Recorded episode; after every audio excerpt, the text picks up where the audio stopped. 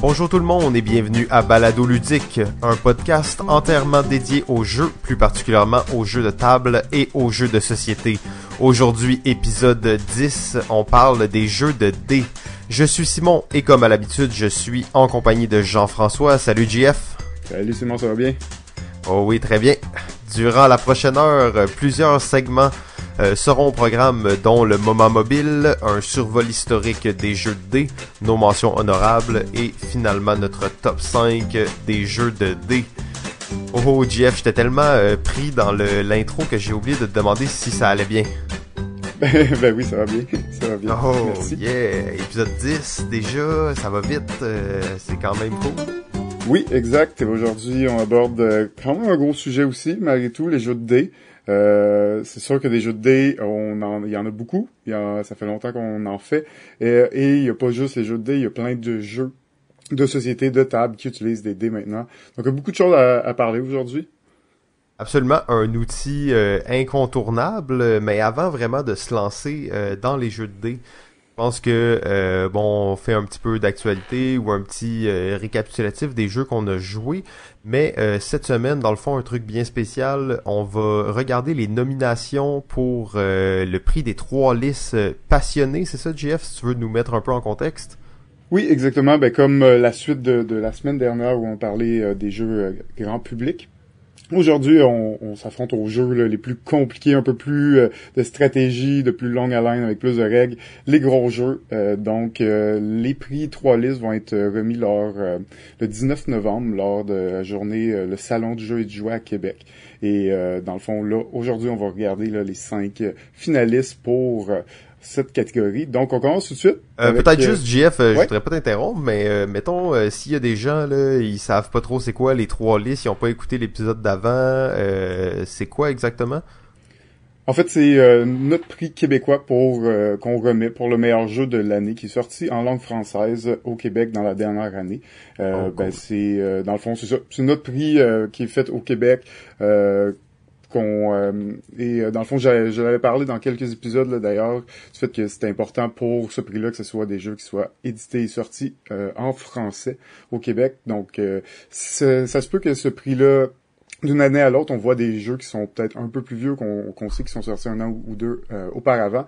mais ça, c'est dû vraiment au, des fois à la longueur de la traduction et des fois ça prend quelques années avant que le jeu se soit sorti en français.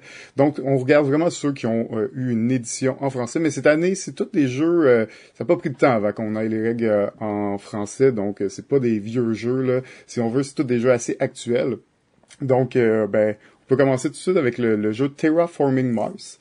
Donc oh. Oui. Euh, donc, un jeu de, l'auteur Jacob Frixelius euh, et édité par Infra, Intrafin Game. C'est un jeu euh, de cartes de plateau où on va aller coloniser la planète Mars, placer nos infrastructures et tenter, bien sûr, de la terraformer pour la vie euh, chaque joueur va être un entrepreneur, si on veut, qui va essayer d'investir pour aller euh, ben, dans la planète euh, rouge, dans le but là, de récolter les fruits et les ressources de cette planète-là. c'est un jeu de plateau, mais avec une grosse mécanique de cartes. Ça va être beaucoup les cartes qui vont guider dans nos actions, qui vont nous permettre de, de, de faire des actions, placer des, des villes ou placer des, des forêts sur la planète. Euh, donc, euh, moi, j'ai joué quand même quelques reprises. C'est un jeu que j'aime beaucoup. Je pense que toi aussi, euh, de ta réaction. Oh, ouais, ouais. Moi, c'est c'est de loin ma révélation des dernières années là en termes de jeux de stratégie plus massifs. je pense que ça a été le cas pour beaucoup de personnes d'ailleurs. Et la thématique, on s'entend dans ce jeu-là, elle est très bien représentée. Là. Il y a énormément beaucoup de cartes. Toutes les cartes sont différentes. Euh, en plus, c'est d'actualité avec Elon Musk qui parle d'aller coloniser Mars d'ici euh, quelques années. Ça, ça a vraiment le, le feeling d'un jeu de conquête de Mars. Un peu, c'est des entreprises qui vont là faire fortune en essayant de la terraformer. Donc, c'est euh, super intelligent et intéressant comme jeu. Oui, exact. Ben, comme tu dis, euh, je pense que c'est une thématique qui est quand même populaire. Ça l'est beaucoup déjà dans les jeux vidéo. On commence à la voir un peu plus présente euh, dans les jeux de société. en effet, c'est un jeu, c'est vraiment, c'est vraiment le fun de pouvoir investir dans la planète. C'est vraiment un, beau jeu. je vais quand même dire qu'il y a quand même des réfractateurs à ce jeu-là parce que c'est beaucoup un jeu de cartes et le plateau à un certain point est, presque artificiel, pas artificiel du tout, mais euh, rajoute un, aspect au jeu. Mais c'est c'est c'est un jeu qui quand même ressemble beaucoup à Race for the Galaxy. Je sais pas si tu peux confirmer ça ben, ou... D'une certaine façon, oui, c'est des cartes que tu poses qui vont te donner des actions. C'est c'est clair que c'est un jeu de cartes, mais euh, tu sais, on parlait justement au dernier épisode des jeux de cartes et on parlait des card-driven games, euh, les jeux propulsés par les cartes. Euh, ça, c'est vraiment ça, parce que tes cartes vont permettre de faire des actions sur le jeu, là, quand même. Il y a un territoire, il y a des lieux à prendre. Euh, mais oui, c'est clairement un jeu de cartes. Pour les fans de jeux de cartes, de combos, tout ça, je crois que c'est un jeu que les gens vont beaucoup apprécier. Là. Ouais, exactement. C'est vraiment un jeu de combos. Euh, les cartes vont nous permettre, avec certaines stratégies, de faire certains combos euh, en les activant parce qu'il y a plusieurs types de cartes qui vont soit rester devant nous, qu'on va pouvoir activer à chaque tour, ou qui vont compter plus pour à la fin pour des points de victoire. Euh, mais le système de, de un des, des, systèmes de points de victoire aussi que je trouve super intéressant dans ça, c'est euh, c'est qu'il y a comme cinq façons de faire des points de victoire. Euh, mais durant la partie, on va pouvoir en choisir comme juste deux ces cinq façons-là. C'est pas tout à fait vrai, là. C'est plus développé que, que, ce que je dis, là. Mais en gros, il y a des possibilités, mais c'est pas toutes ces possibilités-là qui vont compter à la fin. Puis ça va être les joueurs qui vont investir, qui vont comme choisir, ça va être quoi ces conditions de victoire-là. Ouais, c'est ça, tu vas pas faire des points sur toutes les... Tu vas pas être jugé sur tous les aspects, ça va dépendre à chaque partie un peu comment les joueurs ont décidé de mener leur stratégie, là. Ouais, exactement. Puis euh, ben le, la dernière chose, le, le truc que je trouve vraiment aussi intéressant, ben, c'est la machine économique. On gère quand même six mm. types de ressources à peu près. Euh, chaque type de ressource a son compteur pour, euh, qui nous dit combien t'en reçois à chaque tour. Et donc, on, on, on, on accumule ces ressources-là avec des petits cubes euh, dans, de, euh, de, différents types. Les cubes sont tous la même couleur, c'est juste... En fait, les couleurs, c'est juste pour dire des quantités parce que tu le mets dans un endroit puis c'est cette ressource-là. Euh, donc, on n'a pas une variété de cubes là, de plein de formes ou de couleurs différentes. C'est vraiment tous les mêmes cubes et c'est vraiment des valeurs qu'on va aller placer sur notre plateau de joueurs, en fait.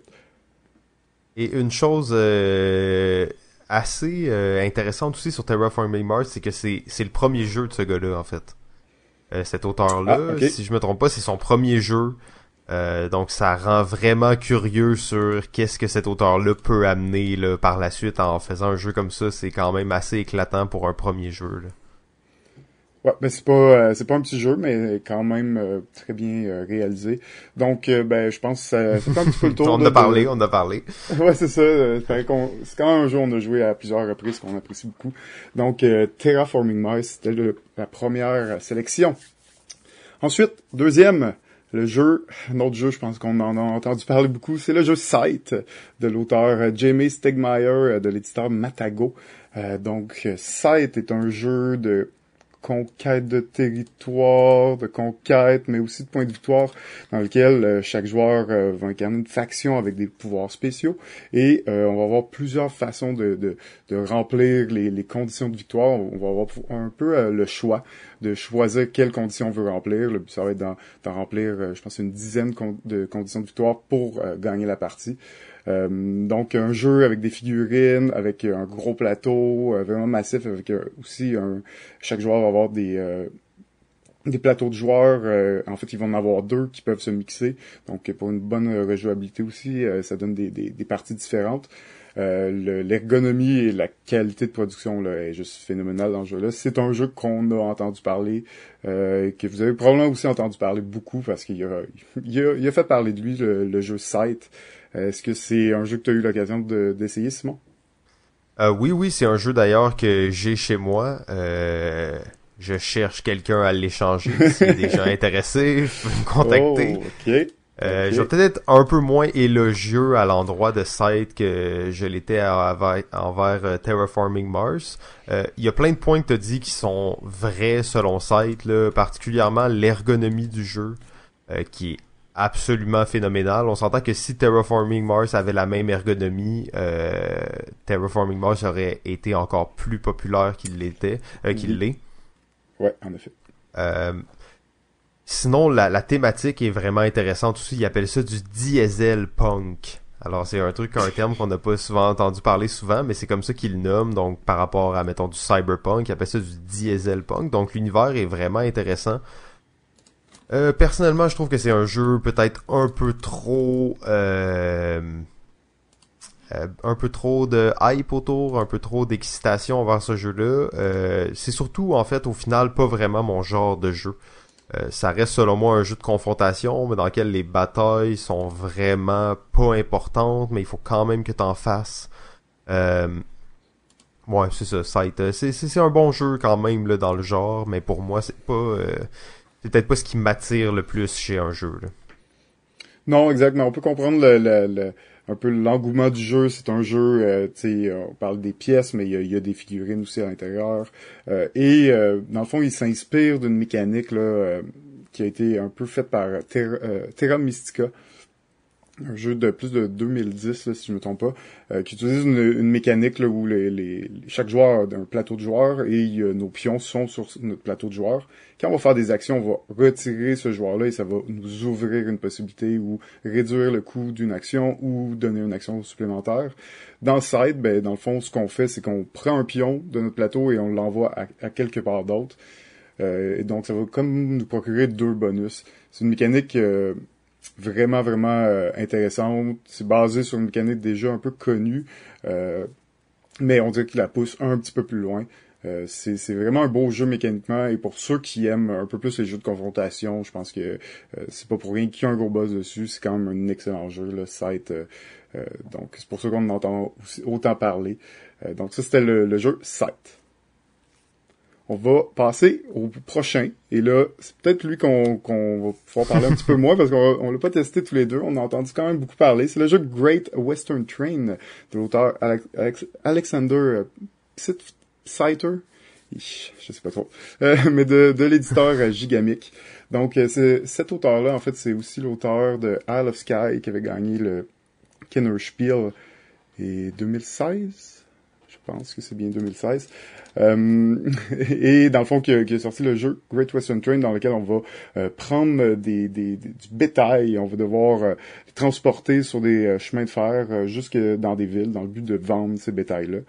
c'est un jeu quand même assez là, massif dans le style européen de points de victoire. On va avoir plusieurs façons de faire des points de victoire, plusieurs contrats, différents types de contrats à remplir le jeu, selon les, les, les, les commentaires, les, les, réactions que j'ai vues, euh, quand même très apprécié, mais euh, peut-être un petit peu moins euh, connu. Là, on dirait qu'il a passé peut-être un petit peu plus inaperçu que, que je pensais par rapport à, à l'auteur Alexander là, qui avait gagné un Kenner l'année l'année dernière, l'année d'avant, pardon. Donc, euh, je sais pas, est-ce que tu as eu des, euh, des, feedbacks, toi, de ton côté sur Great Western euh, Ben, j'ai eu que des bons commentaires des gens qui ont joué, euh, mais comme tu dis, peut-être ça a été... Peut-être, tu sais, je regarde les autres jeux, on n'a pas fini la liste, mais c'est tous des jeux qui ont vraiment eu un, un buzz énorme, là, alors que celui-là, peut-être étant plus euro, classique, euh, a moins attiré l'attention, mais euh, tous les, euh, les gens plus gamers que je connais m'en ont parlé, ils ont joué, ça a l'air ça a l'air très cool, là. ça c'est mon genre de jeu, puis c'est, triste que je l'ai pas encore essayé. Ouais, en effet, c'est mon, mon genre de jeu aussi. C'est ça, ben aussi, euh, faut dire que Isle of Sky était quand même peut-être plus accessible, euh, même s'il a gagné le, le, meilleur jeu gamer euh, en Allemagne l'année passée. Euh, il a quand même, il était quand même un petit peu plus accessible, basé sur des mécaniques là à la Carcassonne, mais un peu plus évolué si on veut dire. Great Western Train, bon, ça on est dans le, le heavy euro pour joueurs aguerris si on veut. Là. Oh, on est dans le plus lourd, là. Ça, ça se sent, mais ça a l'air, ça a l'air très cool, là, en fait. Ok, ensuite le prochain, un qui détonne un petit peu des autres, c'est un jeu qui s'appelle Capitaine Sonore de l'auteur euh, Roberto Fraga et Johan Lemonnier et de l'éditeur Matago.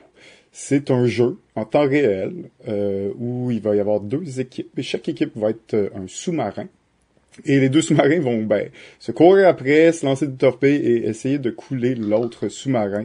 C'est un jeu qui se joue en équipe de quatre, donc deux équipes à la fois. C'est un jeu idéalement qui se joue à huit joueurs, donc euh, où chaque euh, joueur dans une équipe va incarner un rôle différent, dont ben, le capitaine le mécano, entre autres, le, et le un des rôles super importants qui est le sonore, qui va être, lui, son but, espionner l'autre sous-marin pour essayer de retrouver la trace de l'autre équipe. un jeu un peu chaotique, un peu un peu spécial dans son genre et c'est, on pourrait considérer comme un jeu de party. C'est un, un party game, c'est un jeu à 8 joueurs, mais il est euh, ici nommé pour les, euh, les passionnés là, parce que euh, c'est un jeu quand même complexe pour pour son genre. Il y a quand même beaucoup de choses, beaucoup de détails. Ça prend quand même une bonne explication. Il est pas si difficile, mais quand on commence à jouer, on voit là, les petites subtilités. Donc c'est pour ça je pense qu'ils l'ont mis dans, dans les jeux passionnés plus que donc, plus grand public. Ouais, d'après moi, c'est aussi pour euh, la taille que le jeu il prend sur une table. Tu sais, euh, ça prend une vraie table de gamer pour jouer à ça. Là. Ouais, c'est ça, exact. Puis tu sais, on dit l'idéal c'est 8. Là. À la limite, tu peux jouer à 6. Euh, à 7, ben t'as une équipe euh, plus grande que l'autre, donc c'est pas l'idéal non plus. Donc oui, ça, ça met beaucoup de monde autour d'une table, mais quand même une expérience assez assez particulière vraiment vraiment intéressante là, pour euh, Capitaine Sonore. Un jeu très très chaotique. Puis euh, euh, je sais pas si tu as essayé quelques rôles différents dans ce jeu-là? j'ai essayé quelques rôles, mais j'ai pas joué à plus que 6. En fait, je l'ai pas joué à 8 joueurs, donc j'ai encore un peu de de réticence face à savoir exactement ce que ça peut donner à 8. par contre, à 6, je trouvais que ça marchait très bien. Là. Oui, c'est ça. Ben, à 6, il y a un joueur qui va peut-être incarner deux rôles, donc peut-être un petit peu plus de travail, mais euh, ça, ça marche quand même bien à 6 aussi. Là. Ouais, j'ai bien aimé le rôle du, euh, du sonore. Là. Je pense celui, dans le fond, qui est sur la l'acétate transparente puis qui retrace les, euh, le chemin de l'autre équipe, dans le fond. Là. Ouais, c'est ça, c'est un rôle quasiment de la déduction un petit peu, essayer de, de bien écouter ce que l'autre équipe dit pour suivre leur mouvement, mais aussi essayer de déduire sur la carte euh, ben, où ils peuvent être. Ouais, non, ça, ça j'avais, euh, j'avais bien aimé. C'est un jeu quand même, euh, comme tu dis, un peu chaotique. je pense que les deux, on est des fans de, de jeux en temps réel. Il y a beaucoup de limitations dans ce jeu-là, je trouve, mais le concept est est intéressant là. En fait, tu te sens quand même dans un sous-marin. J'ai l'air de pas trop le vendre là, parce que j'étais un peu mitigé face à ce jeu-là, mais c'est quand même un jeu absolument unique. Là.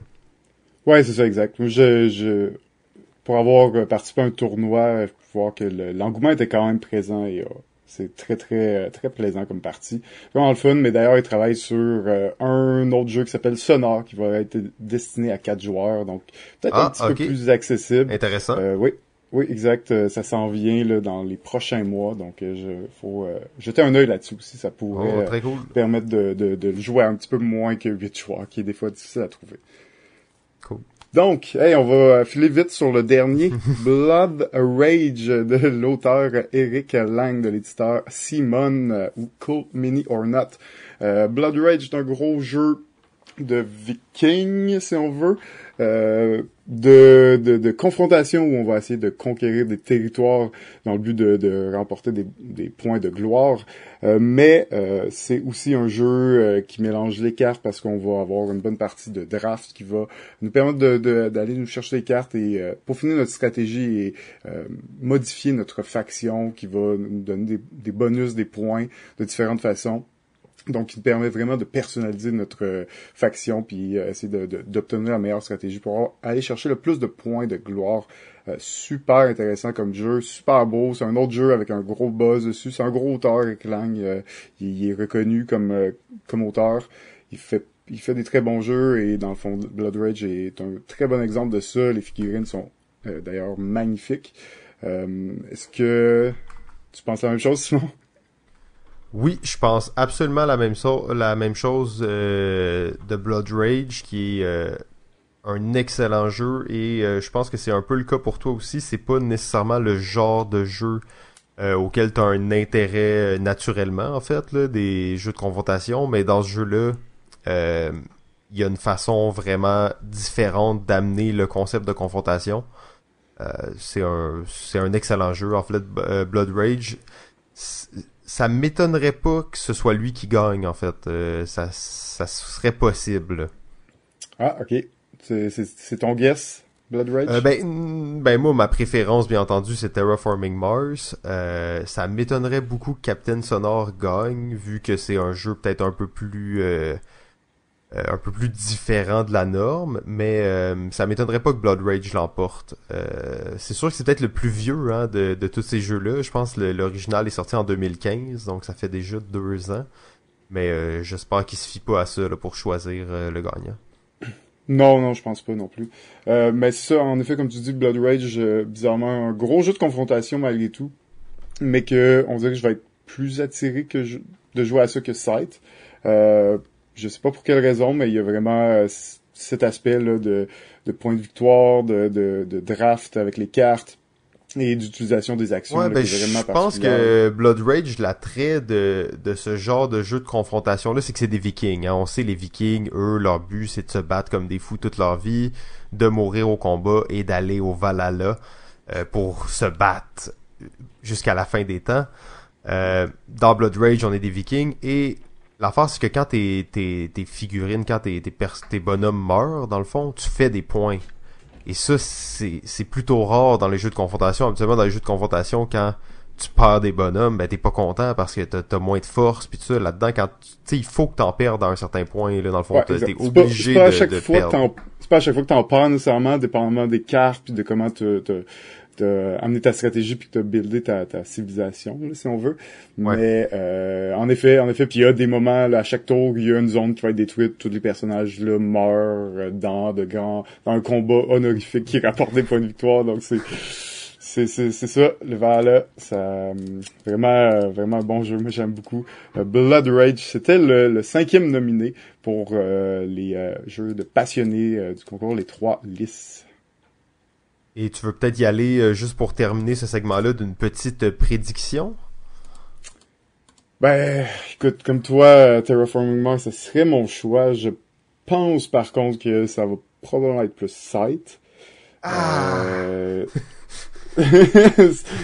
Arrête. Arrête. Euh, non, mais c'est bon, Sight, là, c'est bon, là, mais c'est pas le le quatrième jeu sur BGG. quand même, quand même. Euh, y a, en tout cas, je, je sais pas, je sais pas d'ailleurs les critères de sélection comment ils se, se basent, mais euh, j'ai l'impression que peut-être Sight pourrait l'emporter cette année. Et ça, c'est, ça va être dévoilé euh, quelle date pour qu'on puisse justement valider nos prédictions et parler un peu du gagnant? Ça va être le 19 novembre prochain. Oh, ça, ça, va être, ils vont faire le dévoilement là. Il y a un salon du jeu et du jouet se déroule à Québec depuis, je pense la troisième édition cette année. Euh, donc, ils vont faire le dévoilement durant ce salon. Ah ben très cool. Donc, on va suivre ça avec intérêt. Euh, ça met fin pas mal à euh, notre actualité. Maintenant, je te propose qu'on passe un petit moment mobile. Vous pouvez faire des jeux extraordinaires, mais vous ne pouvez pas en faire un succès. Les joueurs en feront un succès. Il y a plus de 2,8 milliards de joueurs mobiles actifs chaque mois. Les jeux mobiles génèrent un revenu de 40 milliards de dollars par année. On peut bien prendre un petit 5 minutes pour parler de jeux mobiles. Oh, alors on est là pour le moment mobile. C'est la deuxième fois seulement qu'on fait ce segment-là, mais j'espère que ça vous plaît bien. Aujourd'hui, en fait, on va parler, donc comme à l'habitude, de jeux mobiles. Euh, mais aujourd'hui, on va pas parler d'un jeu mobile en particulier. En fait, on va parler d'une série de jeux qui est la série Choice of Game. Alors, c'est le nom de la compagnie, dans le fond, Choice of Game, et eux font une multitude euh, de jeux pour euh, les appareils mobiles. Donc, Android, iOS. On peut même euh, avoir leur jeu sur euh, navigateur, donc sur Chrome, quelque chose comme ça, tant qu'on a l'Internet. Et euh, maintenant, ils commencent à mettre certains de leurs jeux sur Steam. la particularité de cette compagnie-là, en fait, qu'est-ce qui fait leur, leur, marque de commerce, c'est que leurs jeux, c'est des histoires interactives. donc, c'est vraiment juste du texte avec des choix qu'on va faire. Si vous vous rappelez les livres dont, dont vous êtes le héros, là, ben c'est exactement dans cette veine-là. Euh, ils ont plus de 60 jeux déjà à leur actif. Euh, et ça touche toutes les thématiques. Là, on va du médiéval fantastique au sci-fi, en passant par les histoires de vampires, les sagas familiales, les trucs de ninja, les, les entreprises. Euh, donc, ça va vraiment très très large. Il y en a pour tous les goûts. c'est des jeux qui propose des histoires assez complexes et différentes. Euh, donc c'est comme un, arbre de décision. Il y a plusieurs fins dans les jeux, il y a plusieurs approches possibles, euh, tout dépendant des scénarios, bien entendu. Mais est-ce que vous allez être un gentil, un méchant? Est-ce que vous allez euh, combattre tel personnage ou s'allier avec tel, personnage? Il y a beaucoup de possibilités là, dans ces, des histoires qui ont, qui sont, il y a beaucoup de branches en fait. La plupart des jeux ont en moyenne 250 000 mots. Euh, ça, ça équivaut à peu près à un roman de 400 pages. Euh, quand même écrit gros. Là. Donc c'est quelque chose qui prend à peu près une quinzaine d'heures à compléter la première fois que vous le jouez. Euh, ça varie là, de 10 à 20 heures, mais environ une quinzaine. si vous êtes du genre en plus à vouloir compléter 100% de vos jeux, là, un complétionniste comme on dit, euh, ben c'est des jeux que vous pouvez jouer plusieurs fois pour découvrir toutes les fins. Euh, bien entendu, il y a la fin optimale que vous pouvez aussi essayer d'atteindre. Et euh, si vous êtes ce genre-là, en fait, c'est des jeux qui peuvent se rejouer assez rapidement une fois que vous êtes passé à travers l'histoire principale. Donc moi j'aime bien personnellement lire l'histoire. C'est rare que je vais rejouer au même, mais j'ai des amis qui ont refait plusieurs livres plusieurs fois afin de découvrir toutes les toutes les, les, fins différentes et avoir toutes les achievements parce que bien entendu il y a un genre de système de trophée où si tu as eu telle chose qui t'est arrivé pendant l'histoire tu vas avoir le trophée. Euh, donc c'est quand même assez euh, ludifié euh, à ce niveau là ce qui m'a attiré vers ces jeux-là au départ, c'est que je trouve qu'à une époque où euh, on fait juste regarder des vidéos, puis les jeux sont euh, ultra léchés en 3D avec des super graphiques, des contrôles, tout ça, euh, on perd vraiment le goût de lire. Et euh, c'est vraiment ce qui m'a attiré au départ sur ces jeux-là. Je me suis dit, ok, si je peux passer 15 heures à lire un jeu au lieu de 15 heures à jouer à un jeu, sûrement que ça va être ça va être bénéfique pour moi. Et effectivement, c'est très euh, très intéressant comme euh, comme expérience. Très bien écrit. Euh, chaque écrivain il y a plusieurs écrivains qui travaillent pour pour cette compagnie là et chacun a son style très particulier qui est assez intéressant. C'est aussi des jeux qui vont c'est pas des jeux dans lesquels tu es passif. C'est des jeux qui vont te mettre face à des choix déchirants que tu vas être obligé de prendre position, tu pourras pas juste euh, des fois des fois tu vas pouvoir être plus passif, mais ça va arriver souvent qu'ils vont te dire est-ce que tu fais ça ou ça? Euh, tu peux pas être juste la personne qui dit "Ah ben moi je fais rien." Donc euh, tu es obligé de te positionner puis ce qui est cool c'est que ça va influencer toute l'histoire par la suite c'est sûr que c'est pas chaque choix qui va créer une branche complète, mais il y a des moments assez assez frappants là où tu dois prendre une décision qui va influencer tout ton parcours pour la fin de l'histoire.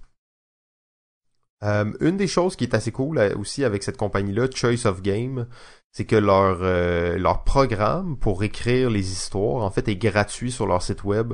Donc n'importe qui peut aller télécharger ce programme-là et écrire ses histoires interactives, faire son arbre de décision, créer des mini-jeux. Euh, donc ça c'est quand même assez intéressant et ça fait qu'ils ont, comme je disais un peu au début, 60, une soixantaine de jeux que eux ont créés, mais ils, euh, ils ont aussi ce qu'ils appellent les host games, donc les jeux qu'ils hébergent. Et ça c'est euh, certains utilisateurs qui ont décidé d'écrire leurs propres histoires et eux ont un système de, de validation là, pour savoir si l'histoire rentre dans leur standard et si oui ils la ils la mettent sur leur site web et créent une application avec donc, il y a beaucoup plus que 60 jeux euh, issus de cette compagnie-là. Euh, rapidement, rapidement, je vais vous recommander quelques jeux euh, que j'ai eu la chance de jouer dans cette série-là. la première, c'est en fait, c'est mon, coup de cœur de, cette, de cette compagnie-là, c'est la série Heroes de Zachary Sergi. c'est une trilogie, mais il y a aussi une deuxième trilogie qui vient de commencer. Donc le premier tome de cette trilogie-là vient de sortir. Euh, c'est un truc de super-héros, hein, donc euh, on va vivre la vie d'un super-héros, mais dans le futur où un peu l'ensemble de la population mondiale a des pouvoirs, mais il y en a qui ont des meilleurs pouvoirs. Euh, très intéressant, très bien écrit, c'est une trilogie. Ce qui est assez cool avec ça, c'est que dans la première trilogie, t'amènes ton personnage dans le deuxième jeu et dans le troisième jeu. Donc, ce que t'as fait dans le premier va influencer dans le deuxième et ainsi de suite. Et là, ils ont commencé une nouvelle trilogie. Sinon, le premier auquel j'ai joué que je recommande parce qu'il est un peu plus court, c'est un host game justement, donc écrit par un euh, quelqu'un qui n'était pas payé pour le faire dans le fond là. The Great Tournament par Philip Captain, un peu moins complexe, un peu plus classique. C'est un jeu euh, où c'est médiéval. Dans le fond, on va jouer un squire qui va monter graduellement les, les étapes pour devenir un chevalier. Euh, très intéressant. En fait, c'est même un de ceux qui poussent le plus le concept de euh, jeu textuel en te faisant des, euh, des jeux de gestion quand tu lèves une armée. Donc, est-ce que tu vas recruter des fantassins, des, des cavaliers? quand même quelques décisions assez intéressantes à prendre.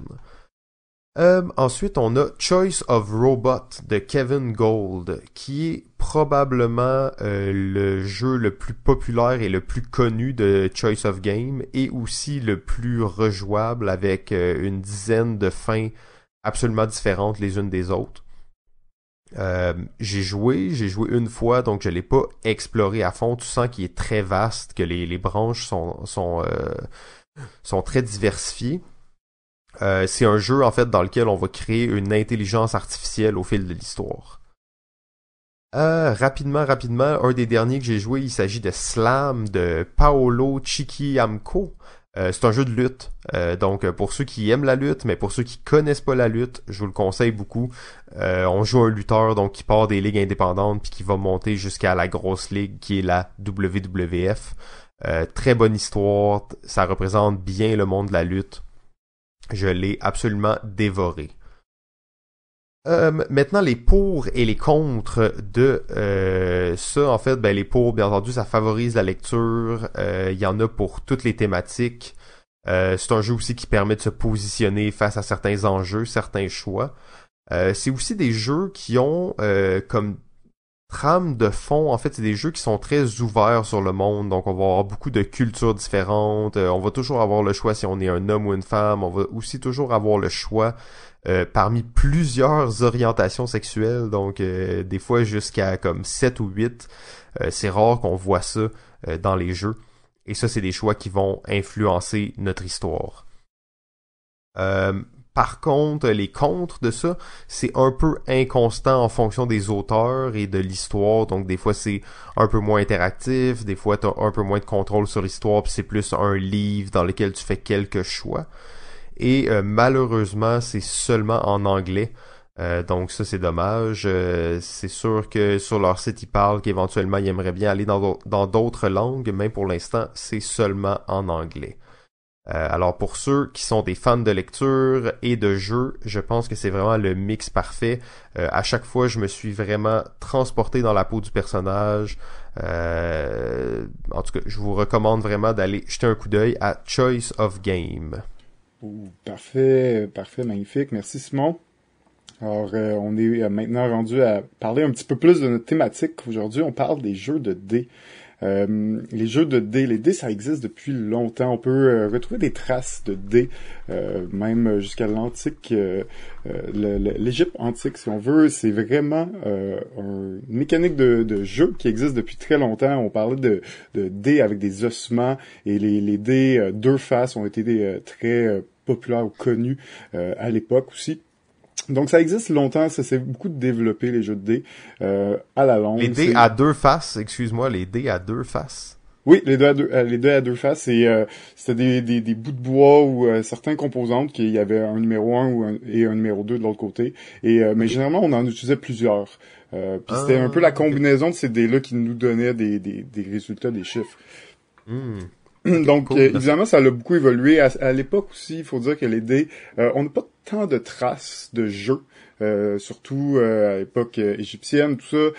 On n'a pas beaucoup de traces de, de, jeux de dés exactement. On, pense surtout que les, les, dés servaient pour les devins, la divination, si on veut, pour lire une autre façon de lire dans dans l'univers. Donc, c'est un petit peu né de ça.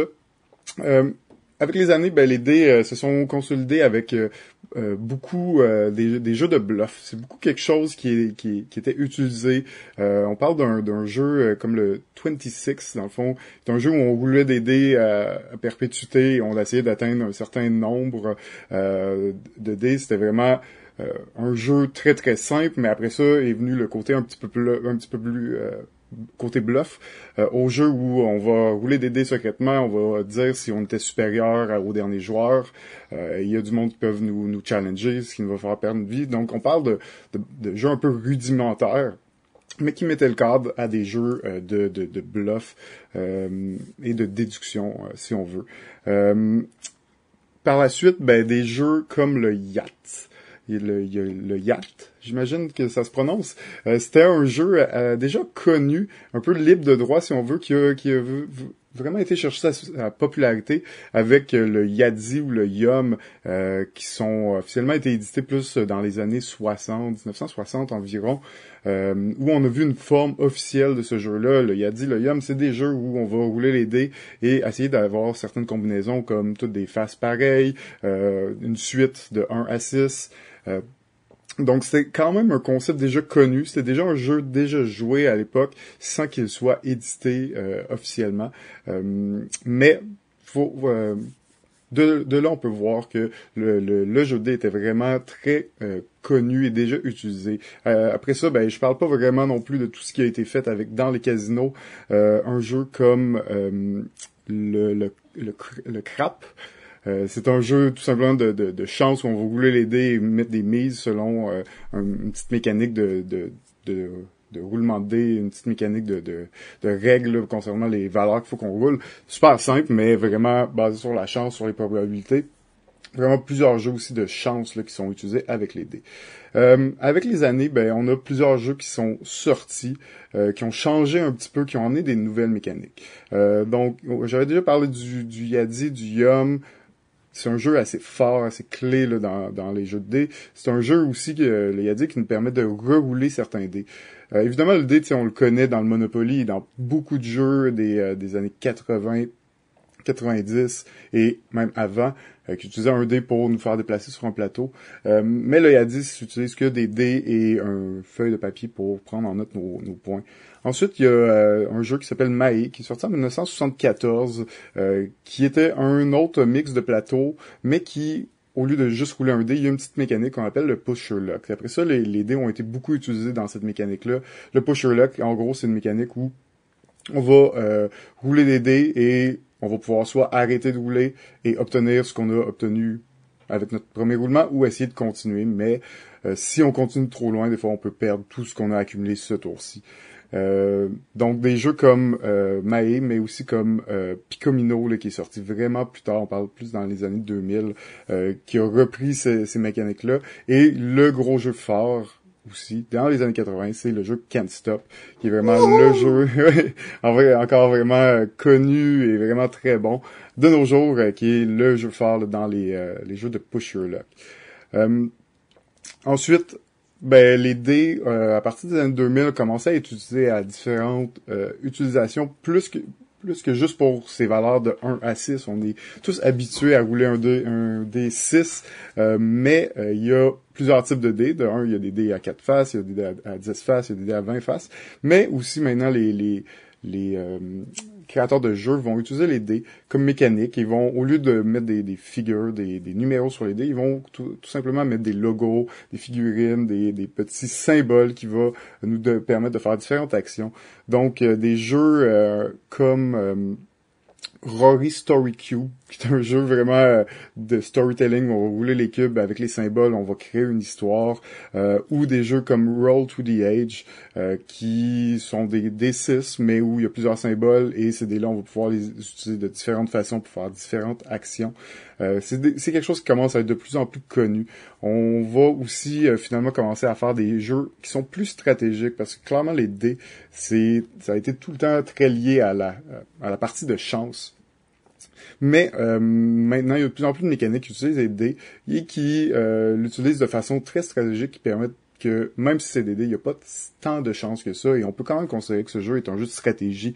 Je pense particulièrement au jeu Kingsburg, euh, qui est un jeu de, placement d'ouvriers, mais c'est nos dés qui vont nous permettre de décider vers sur quelle tuile on va pouvoir faire nos actions et où on va pouvoir faire nos actions, soit en combinant deux dés ensemble pour nous donner une valeur plus élevée, ou en utilisant le dé seulement pour sa valeur pour aller utiliser une des cases de 1 à 6 de 1 à 6 de façon plus classique.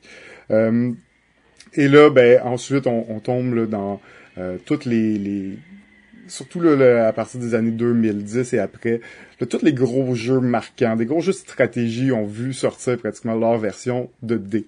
Euh, donc, euh, on je pense particulièrement à Elder Sign, qui est une version, la version D du euh, jeu Arkham Horror. Donc, c'est un style qui est de plus en plus connu, c'est un, style, une mécanique de jeu qui est de plus en plus utilisée dans les jeux et qui peuvent permettre quand même de donner des bons jeux de stratégie vraiment avec des bons choix sans qu'il y ait trop de hasard, malgré qu'il y a une utilisation de dés. Donc c'était un petit peu là, les, jeux marqués. Il y en a quand même beaucoup d'autres, des jeux qui nous ont euh, qui ont marqué un peu euh, l'histoire des jeux, mais je pense qu'on va euh, tout de suite enclencher vers la, la, mention honorable parce qu'on va quand même parler de plusieurs de ces jeux-là aussi dans notre liste. On en, on en connaît quand même plusieurs, Simon? Euh, oui, absolument. Peut-être que cette fois-ci, on va pas être déchiré par le nombre de jeux auxquels on va, du, desquels on veut parler mais euh, il y en a quand même beaucoup de bons jeux de dés. Euh, j'aimerais peut-être euh, te, glisser un petit mot sur Rory Story Cube. Ouais. Et en fait, ça c'est un jeu que moi j'affectionne particulièrement. C'est vraiment pas le jeu de dés le plus classique, mais juste à cause t'en as parlé, ça m'a ça m'a ravivé le désir d'en parler. c'est un tout petit jeu de storytelling donc de racontage d'histoire, si on veut. Et sur les dés, il y a des symboles. On va rouler les dés, prendre un dé, raconter une partie de l'histoire. Euh, l'autre personne va continuer en prenant un autre dé. Et il existe euh, plein de d'extensions, si on veut, là, pour Ruby Story Cube. Il existe des dés avec des genres d'actions dessus. Il existe des dés avec des, des images. Il y en existe avec des personnages. Donc, il y a quand même une, une belle variété là-dedans. Et je crois que prochainement, euh, il y a il y a un auteur qui a pris le concept de Rory Story Cube et qui en a fait un vrai jeu, si on veut. Euh, donc j'ai pas de, pas le nom là-dessus. J'ai juste vu ça passer rapidement dans les nouvelles et euh, je trouvais que c'était quand même intéressant à mentionner de voir comment est-ce qu'on peut prendre cette mécanique de d'histoire et la transformer en un jeu qui est peut-être un peu plus poussé.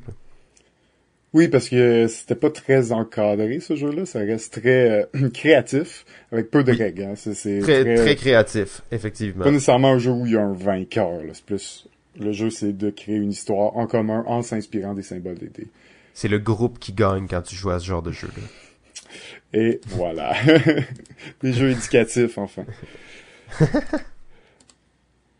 ok, euh, parfait, parfait de quoi on parle d'autre? Il y, a il y en a, il y en a quand même beaucoup, hein, des, jeux. Il y en a quand même beaucoup, je suis face à ça. Puis euh, j'irais peut-être avec euh, Rolling Japan. Euh, ok, ouais. Euh, Dans le fond, on a parlé un peu des jeux comme Yahtzee et tout ça, des jeux de symboles. Mais je trouve que Rolling Japan reprend, c'est assez différent là, c'est vraiment pas un genre de Yahtzee, il y a pas grand lien à faire avec Yahtzee mais je trouve que ça revient chercher un peu le même sentiment de placer des chiffres sur un plateau. Euh, je me rappelle plus exactement des, des règles complètes là, de Rolling euh, Japan, mais c'est un jeu très compliqué en fait de, de, de stratégie.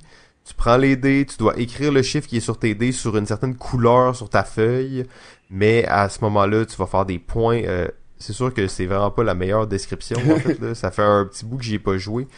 Euh, je sais pas si peut-être toi tu te rappelles un peu plus des règles en général. Et je me rappelle pas beaucoup non plus, euh, ça date un petit peu, mais euh, oui, c'est un jeu euh, qui c'est vrai que tu, ce que tu dis là, c'est dans le fond un peu comme il a dit, c'est que tu roules les dés toutes tes combinaisons, tu essaies de les placer à la façon, à la place la plus optimale. Donc c'est un peu ça. C'est un jeu où tu vas devoir rayer des, des endroits parce que tu n'auras pas le choix, tu pourras pas placer les dés qui restent, donc tu vas perdre des points. Euh, c'est un jeu très euh, très intellectuel, si je me souviens bien. Exact. beaucoup de réflexion. Dans, dans Rolling Japan, il rajoute le petit aspect de plateau, si on veut, parce que chaque joueur va avoir sa petite feuille, mais c'est que les endroits où on va mettre les, les numéros vont être interconnectés. Puis là, ça veut dire quand tu mets un numéro là, les deux numéros qui touchent, il faut pas qu'ils soient à plus que un ou deux différences. Ou... Hmm. Ouais, c'est ça, ok, c'est ça la Je l'ai pas beaucoup euh, en tête, là, mais c'est quelque chose comme ça. Donc là, tu as un aspect aussi qui est, qui est physique, si on veut. Tu as des contraintes qui sont liées à ton placement euh, euh, les, les, les, choses qui se trouvent alentour. Là. Donc, c'est pas juste une case que tu remplis. Il faut que tu considères qu'est-ce qu'il y a alentour, puis qu'est-ce que tu pourrais mettre, puis euh, par rapport aux options qui restent. Ça joue aussi avec des, des dés de couleurs qui vont déterminer où tu vas pouvoir placer tes, tes numéros, en fait. Oui, exact. ça m'est euh, ça m'est bien revenu euh, quand tu as fait le petit rafraîchissement.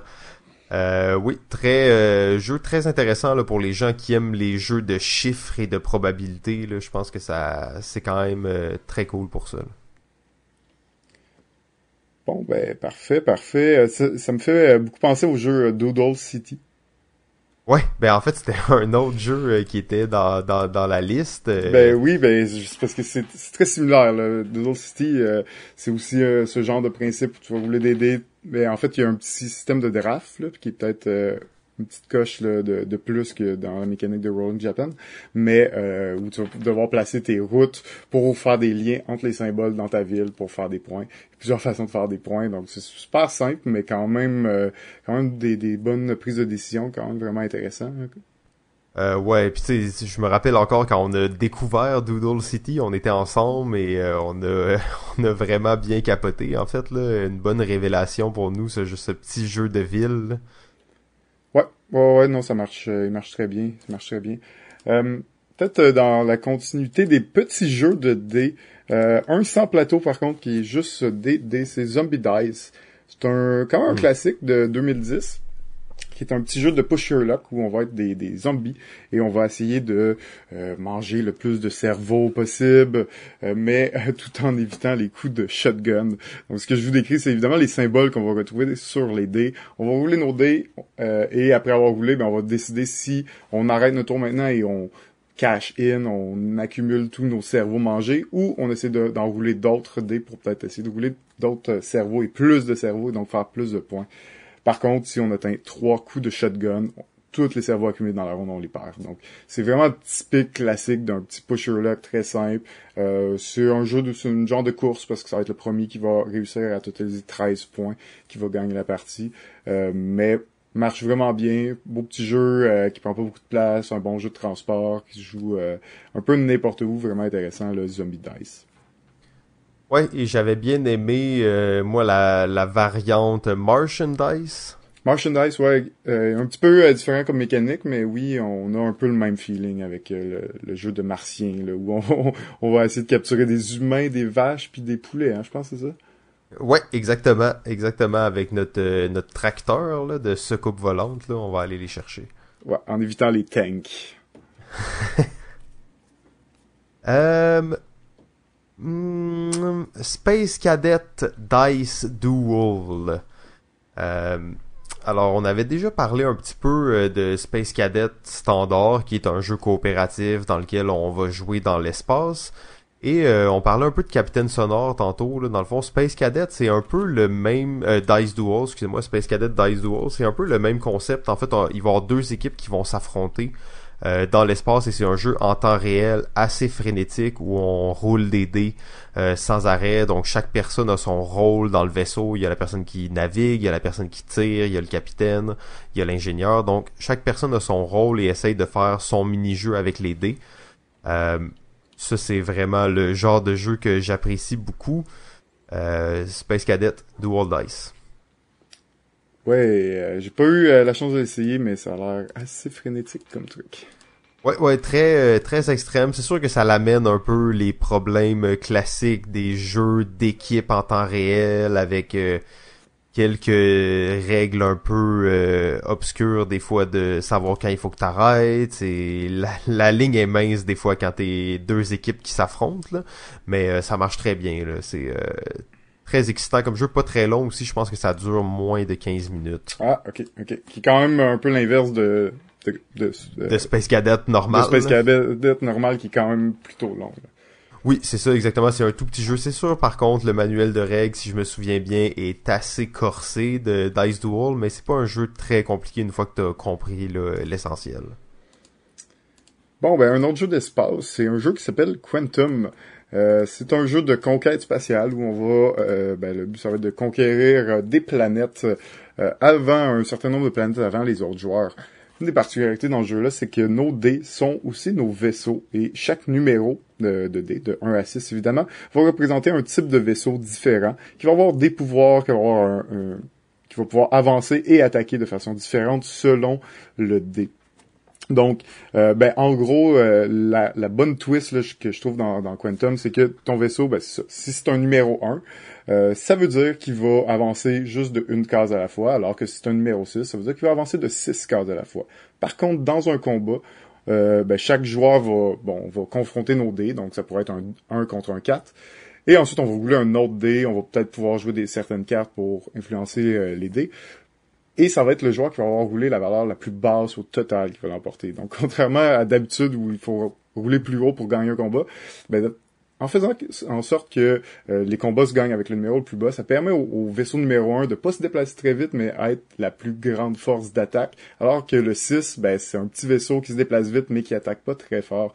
Donc, super fort comme mécanique, vraiment ingénieux comme, euh, comme idée, comme concept. Euh, et à certains moments, ben, il y a quand même une petite part de chance parce que des fois, on va pouvoir réaligner notre vaisseau, donc prendre notre vaisseau, le rouler, et donc ce vaisseau-là a maintenant changé d'identité et, va appliquer certains pouvoirs différents. Parce qu'en plus de, de, ce que je viens de décrire, ben, chaque vaisseau a un pouvoir qui est particulier là. à lui. Donc, euh, vraiment intéressant comme jeu de dés. On est quand même dans le jeu de stratégie avec quand même une part de hasard qui est là, mais qui est assez calculable pour quand même considérer qu'il y a que le hasard est, est prédominant dans le jeu. Ah ouais, ben ça fait. J'ai jamais joué là, à Quantum. Là. Ça a l'air vraiment cool, par exemple. Là. Ça me semble très intéressant comme jeu euh, de dés, là, avec un peu plus de stratégie, justement. Euh, en plus, le jeu, il est assez beau. Là. Je regardais quelques photos quand on parlait et euh, c'est un beau jeu. Ouais, ouais, ouais, c'est ça, exact. super intéressant, vraiment, vraiment actuel comme jeu. Puis, c'est sûr que peut-être un peu long, euh, je trouve des fois, parce qu'il y a quand même une part de hasard, des fois qui peut nous, nous jouer des tours dans ce jeu-là, euh, mais euh, vraiment, vraiment appréciable comme, comme jeu, comme mécanique, puis j'y joue n'importe quel. Ah, très cool. À essayer Quantum. Yes. Euh, bon, ben, on va enchaîner avec un truc qui est pas de l'espace, mais qui est des fonds marins. donc, qui nous ramène un peu, qui est Deep Sea Adventure.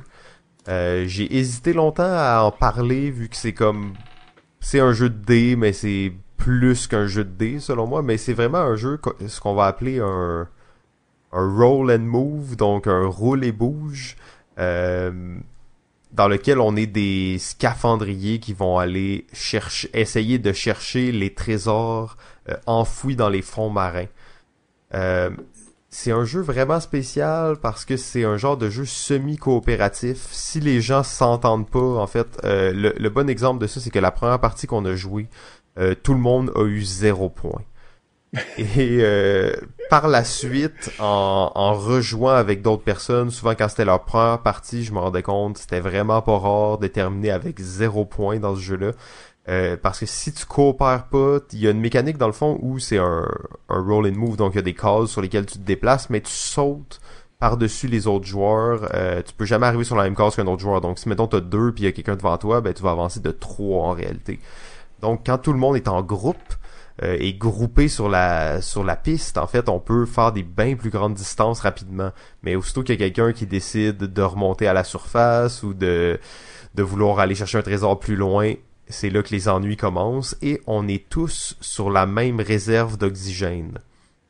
Ça, ça veut dire que euh, on partage toute la même air. Donc, si quelqu'un décide d'être euh, de prendre plus d'air, j'explique pas toutes les règles exactement, mais c'est assez simple. Mais euh, si une personne décide de prendre plus d'air, eh bien, c'est mauvais pour le groupe au complet. très très cool petit jeu. En fait, c'est très récent. Là, je pense que c'est sorti l'année dernière. Un tout petit jeu japonais. Ça vient dans une boîte exquise en fait. Euh, GF, j'imagine que tu as joué plusieurs fois à ce jeu-là. Euh, oui, oui, oui, ben pas, pas beaucoup plus que toi peut-être, mais euh, j'ai euh, quand même quelques expériences. C'est vraiment le fun. C'est, moi, je suis sûr que je considère plus comme un push your luck qu'un semi-coopératif. Là, je pense pas qu'on est là.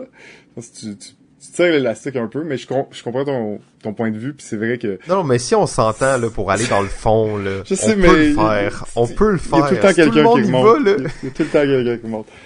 c'est ça, c'est pour ça que c'est semi-coopératif. Il y a tout le temps un trait là-dedans. Ouais, ouais, ouais. Mais bon, Euh, il, est, il, est, super cute. C'est vraiment une, belle petite série de jeux. Euh, la compagnie, là, là ça m'échappe, je pense c'est Honk.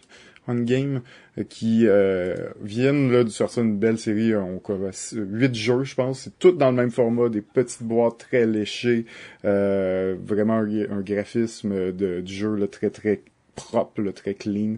Euh, c'est vraiment ces jeux-là souvent tu trouves la boîte puis la boîte est pleine. Là. Fait que c'est des petits jeux mais qui en ont dedans. Euh, fait que je recommande la, série là. Il y en a un autre que j'aime beaucoup dans la série qui est Insiders qui je vais pas parler parce que c'est pas un jeu de dés, mais euh, bon, reste que c'est une magnifique petite série, le Deep Sea Adventure. Parlant des jeux là, magnifiques, un euh, qui est plutôt récent aussi de 2017, euh, c'est le jeu Sagrada.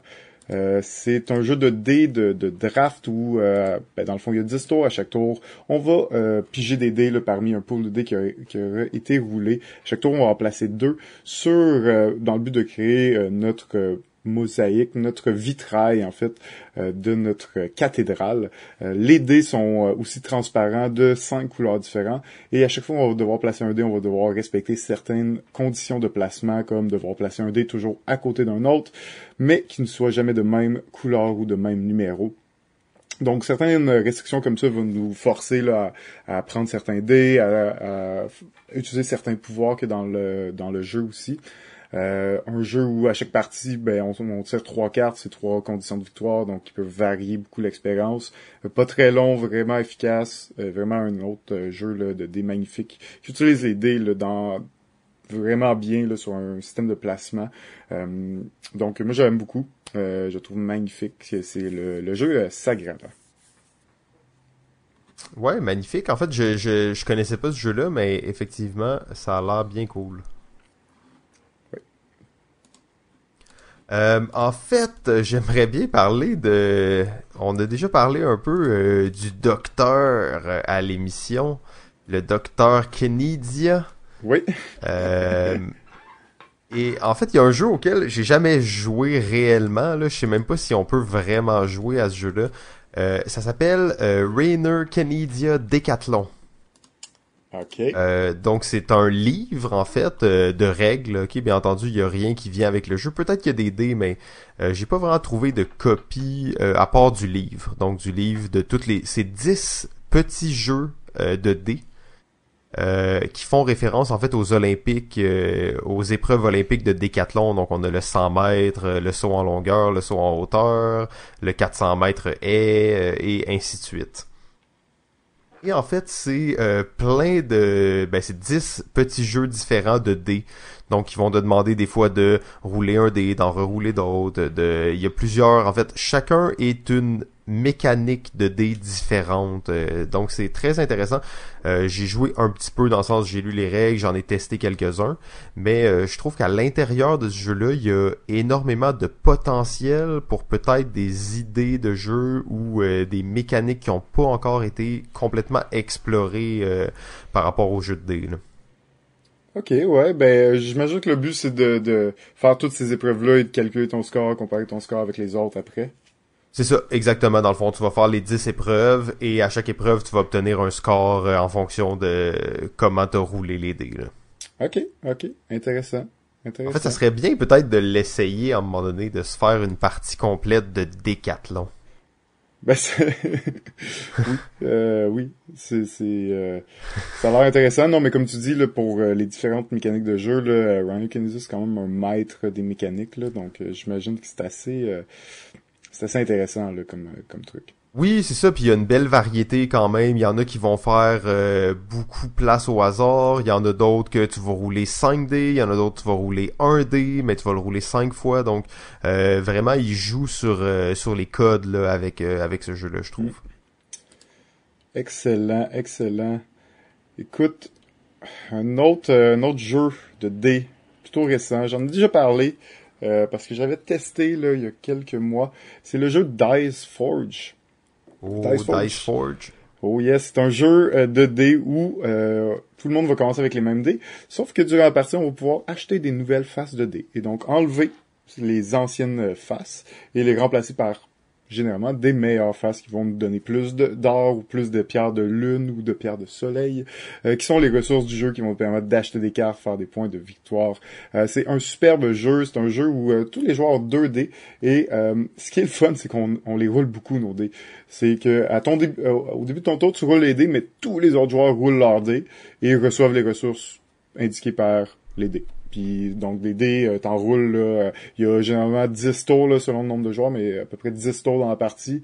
Euh, à 3 joueurs ou 4 joueurs, ben, ça fait quand même beaucoup de fois que tu roules les dés. et, et en plus, il y a beaucoup d'effets de cartes qu'on va acheter qui vont nous permettre de rerouler des dés, mais pas rerouler les dés comme on est habitué, là, dans le sens souvent, c'est un effet, c'est tu reroules le dé et t'appliques la nouvelle figure. Là, c'est tu roules le dé, tu appliques à nouveau le, le nouveau symbole roulé. Euh, donc c'est quasiment un jeu d'excès il y a beaucoup beaucoup de ressources qui rentrent dans nos poches. On essaie de les dépenser euh, de, la meilleure façon, mais euh, ça va aussi dépendre des, figures et de la stratégie qu'on va utiliser. Donc il est superbe le jeu, vraiment intéressant, Dice Forge. oui, Dice Forge en fait qui est ce qu'on pourrait appeler un genre de dice building game. Euh, j'ai pas joué, j'ai vraiment hâte de l'essayer en fait, mais ça rappelle le Rattlebone, Rattlebone qui avait fait ça il y a peut-être euh, deux ans, je crois. Et ça rappelle aussi principalement euh, des, une série de jeux complètes de laquelle on parlera pas vraiment, mais c'est les jeux Lego en fait. les jeux Lego qui avaient des dés justement Lego sur lesquels les faces changeaient en fonction de certaines choses durant la partie. Ah ok, je connais pas ça. Euh, en fait, je suis pas sûr vraiment qu'il changeait durant la partie, mais euh, je sais que toutes les faces étaient vraiment différentes. Il y en avait qui avaient des couleurs, il y en avait qui avaient les dés, tu pouvais les enlever, les remplacer par d'autres. Euh, donc c'était vraiment de là originalement. Je pense que l'idée de dice building game est, est arrivée, mais je pense que ça c'est un concept qu'on va voir de plus en plus sur sur le marché. Je pense que oui, euh, Dice Forge le fait très bien, mais euh, peut-être pas pousse le concept pas au maximum. Je dirais c'est très euh, mécanique, on le sent. Le jeu c'est ramasser des tuiles pour faire le plus de points de victoire. C'est assez straightforward. Donc je, je présume qu'on va pouvoir le voir dans des jeux peut-être un petit peu plus poussés où la mécanique de jeu n'est pas nécessairement la mécanique centrale. Mais euh, il fait bien le travail, c'est un jeu familial, pas trop long. Euh, vraiment magnifique. Donc, euh, quand même intéressant. Comme euh, je suis très d'accord avec toi, là, je pense que c'est quelque chose qu'on va revoir de plus en plus. Cool. Est-ce que il y avait d'autres jeux que toi t'aimerais parler? Je sais qu'on atteint pas mal notre notre limite. je sais pas si t'avais un autre petit dernier jeu que t'aimerais glisser un mot? Ben oui, oui, oui. Je, je parlais de peut-être Roll to the Age. Oui.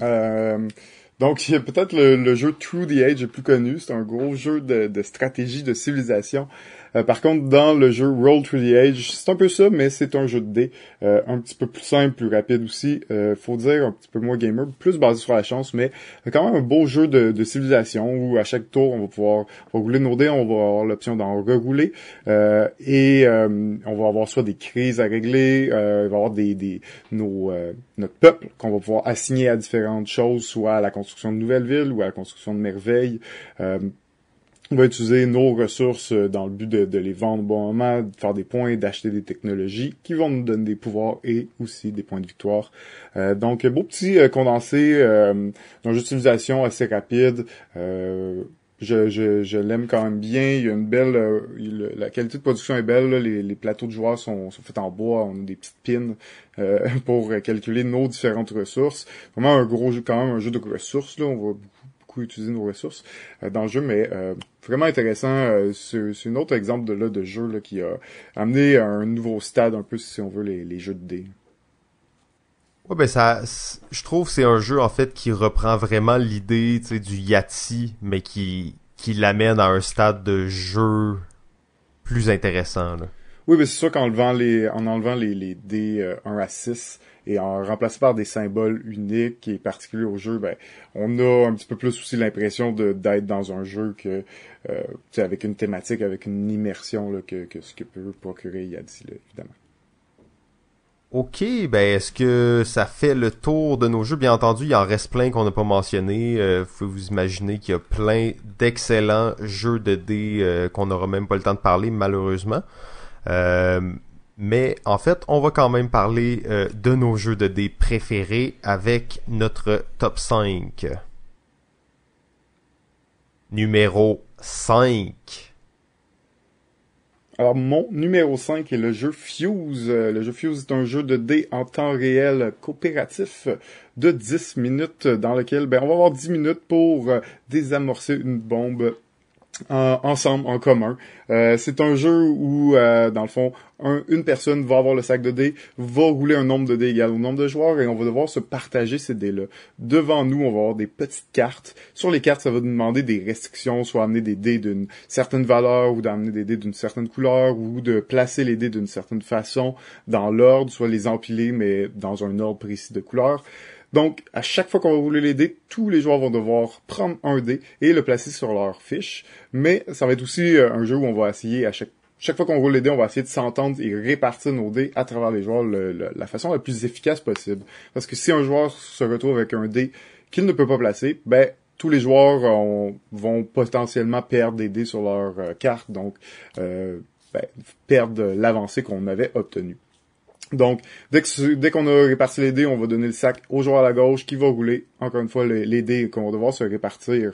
Euh, vraiment un beau petit jeu euh, frénétique euh, de communication, on essaie d'être le plus efficace, très simple, 10 minutes, il y a beaucoup de, de niveaux de difficulté, fait que c'est sûr qu'au début, un petit peu plus difficile, on peut commencer à, plus facile et évoluer les niveaux de difficulté, donc plus en plus de cartes à réaliser en 10 minutes. super, super le fun ce jeu-là, je sais pas si tu l'as essayé lui? Ben non, en fait, puis à chaque fois que t'en parles, je, suis euh, je suis torturé à l'intérieur parce que j'aime particulièrement les jeux en temps réel et euh, j'ai pas eu la chance d'essayer celui-là malheureusement, mais ça j'ai bien hâte de l'essayer, ça a l'air euh, très intéressant. Ouais, c'est ça, ben c'est un jeu en temps réel, hein, donc c'est sûr que c'est quelque chose qui me m'intéresse beaucoup. Puis ben je trouve que c'est un c'est un jeu simple, on sait ce qu'il y a à faire une fois qu'on a compris l'iconographie sur les cartes c'est pas compliqué, puis euh, le, jeu rend vraiment bien l'expérience. Une expérience qui est stressante parce que euh, si on n'a pas réussi à, euh, désamorcer la bombe en moins de 10 minutes, ben on meurt tout. Fait que c'est stressant. Ça marche oh. bien. Ok, mon numéro 5, il s'agit du jeu Blueprint, sorti en 2013, euh, fait par euh, l'un de nos favoris ici à l'émission, Yves Tourigny, euh, qui est un auteur canadien, semi-québécois, en fait, à la, à, la, frontière du Québec et de l'Ontario. on a déjà parlé de lui un peu par le passé. Blueprint, qui va être un jeu de construction de bâtiments euh, dans lequel on va construire des bâtiments avec les dés.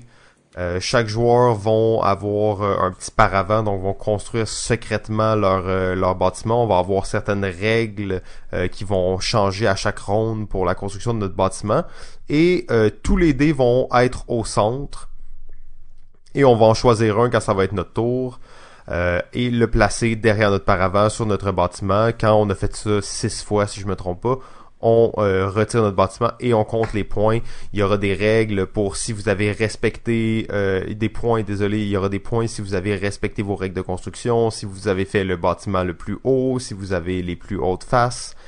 Et euh, il y a des couleurs de dés aussi dans le dé et chaque couleur de dé va vous rapporter des points selon certains critères qui sont différents.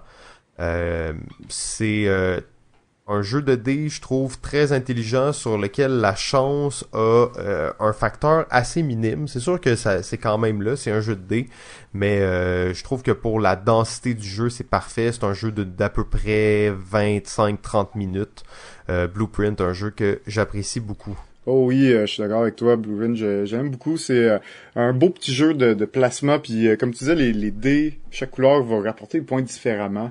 Euh, ça, c'est quand même vraiment cool parce qu'il joue euh, beaucoup aussi sur le, fait qu'on construit quelque chose en 3D.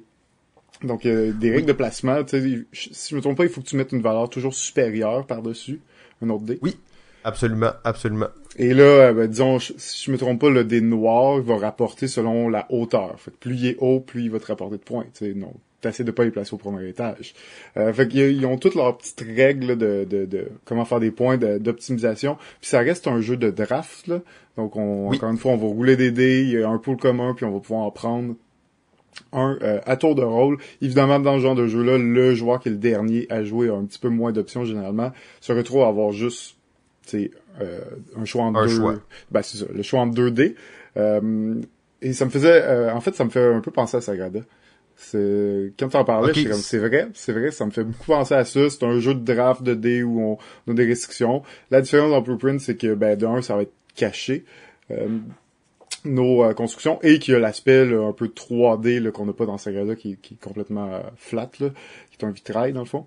Euh, qui, qui est vraiment cool là, dans Blueprint, qui vient se rajouter, là, je trouve. Là. Donc, ouais, super. Ouais, ben, t'as vraiment l'impression que tu vas construire un bâtiment, puis euh, tu peux, tu t'as un plan, dans le fond, mais tu peux t'en foutre de ton plan. Tu peux décider, ah, moi, je fais, le, je fais le bâtiment le plus haut possible, je m'en fous de mon plan, je vais aller chercher mes points mm. ailleurs.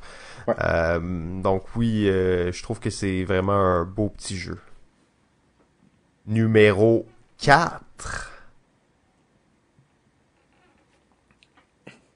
Mon numéro 4 est le jeu Escape the Curse of the Temple. C'est un jeu, encore une fois, en temps réel. En temps réel. Et voilà. Euh, euh, donc, euh, coopératif en temps réel. Dans celui-là, on est des aventuriers, on se retrouve dans un temple et on va devoir ben, trouver la sortie en à peu près moins de 10 minutes. aussi plutôt trois phases de trois minutes parce que à chaque fin de phase, on va devoir retourner à la tuile centrale avant de commencer la deuxième euh, phase du jeu. Et tous ceux qui n'auront pas réussi à revenir à la tuile centrale vont perdre un dé. Les joueurs commencent avec 5 dés et c'est vraiment ce qu'on fait dans la partie. On fait juste rouler des dés, rouler des dés, rouler des dés pour se déplacer, pour euh, trouver des nouveaux joyaux. On va essayer de se, parler, rester groupés pour s'entraider, des fois débloquer des dés qui, ont été bloqués par certains symboles et euh, tenter de trouver le plus de joyaux possible pour s'enfuir du temple maudit. Euh, en trois fois de trois minutes environ. Euh, vraiment, vraiment le fun comme jeu. C'est un jeu euh, pour moi classique là, dans, dans les jeux là, de temps réel, de coopératif aussi. et c'est vraiment assez simple. On fait juste rouler des dés. Il n'y a pas grand-chose d'autre à part les tuiles sur lesquelles ben, ils vont nous présenter les éléments, les symboles qu'on doit rouler pour se déplacer sur la tuile. belle, beau jeu de coopération aussi. Ouais, euh, je pense que t'as pas mal tout dit. En fait, c'est un classique euh, intemporel. En fait, euh, c'était d'ailleurs sûrement mon numéro 6 là, dans la liste. c'est un jeu qui m'a vraiment ouvert aux jeux coopératifs ainsi qu'aux jeux en temps réel.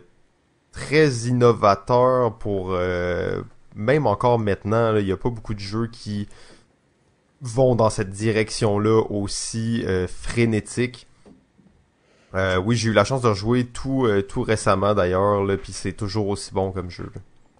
Ben, on, peut, on peut penser que Magic Maze s'inspire un petit peu, même si c'est quand même différent.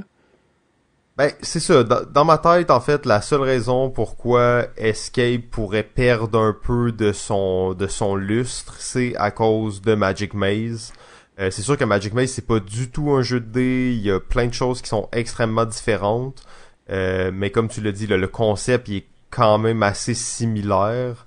Euh, Magic Maze encore peut-être un peu plus actuel euh, dans sa forme, mais Escape a vraiment le l'aspect de rouler des dés comme un, maniaque et ça c'est quand même assez cool. Très fun, ouais. Exact. C'était mon numéro 4. mon numéro 4, il s'agit il s'agit du jeu Can't Stop euh, de Sid Saxon 1980.